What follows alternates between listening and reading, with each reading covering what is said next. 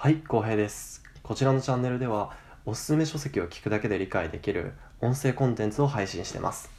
移動時間だったり、食事中、寝る前など、隙間時間にぜひ聞いてみてください。ということでね、今日は、スタンフォード大学医学部で教授をしている西野誠二さんが書いたベストセラー、スタンフォード式最高の睡眠を解説していこうと思います。まず、なぜこの本がおすすめなのか。それは、学業や仕事のパフォーマンスにとって一番重要なのは睡眠だからです。実は実感がないんですけど僕たちは1日の3分の1を睡眠に使っています。これだけ聞くと3分の1も使ってるの？もったいないって思う方もいらっしゃると思うんですけどそれは間違いだとこの本には書かれてます。なぜならそれぐらいの時間投資すべきメリットが睡眠にはたくさんあるからだと。睡眠によって得られるメリットっていうのは頭の中を整理できたり免疫力を高めたり成長ホルモンを分泌したりそれ以外にもたくさんのメリットがあるんだと。しかし僕たちはその重要性を知らなかったり睡眠について勉強できない。だからこそ多くの人は睡眠について誤解してるみたいなんですね。ということで私は1960年代から50年以上研究され研究してきたスタンフォード大学の研究をもとに睡眠の最も重要な点を解説していこうと思います。まずはじめに結論から申しますと寝始めの最初の90分が一番大事だよと。この本でも90分の黄金法則と書かれています。じゃあなぜ最初の90分が一番大事なのか。それはすごくシンプルで一番深い睡眠は最初の90分に来るからです。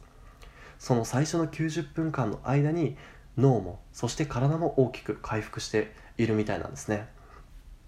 そうなんです。じゃあその最初の90分重要なのは分かったよと。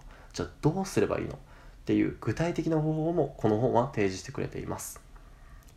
結論から言うと寝る90分前にお風呂に入りなさいと。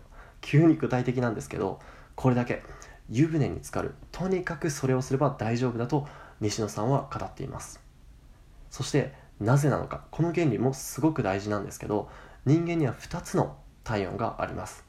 1つ目が深部体温そして2つ目が皮膚温度。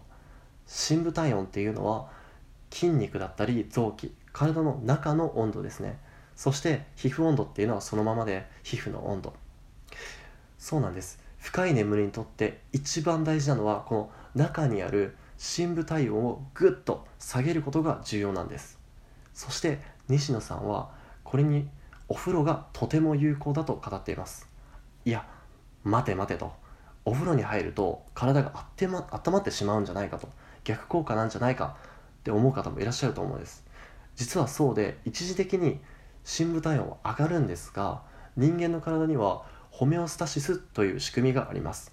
これはどういう作用かというと大きな変化が体に起こるとそれを元に戻そうとする。そんな仕組みです。このホメオスタシスを利用することでお風呂に入って体温を上げたとしても一気に下げる。この深部体温が一気にさ一気に下がるっていうこの状態を作ることで睡眠の質をぐんと上げることができるみたいなんですね。ちなみに深部体温は体の末端から体温を出すことによって体温をに温度を逃がすみたいなんですがこの皮膚の温度が上がるそして深深部体温が下がるっていうこの順番がすごく重要みたいなんです。眠い時例えば皮膚がポカポカしてあったかいなって感じたことありませんか？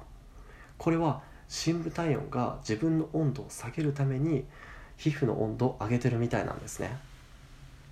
だから実は寝る時に靴下を履いてる方あれ良くないみたいなんです。例えば冷え性の方とかだったらしょうがないと思うんですけど手足が温まってきたら脱ぐのをおすすめしています。やっぱり深部体温は体の末端から温度を逃がすので睡眠の質を上げたいのであれば末端を何もない状態にキープすることはすごい重要なんです。あとですねシャワー派だから俺は関係ないっていう人もこの本では関係あるよといい方法があるよというふうに説いています。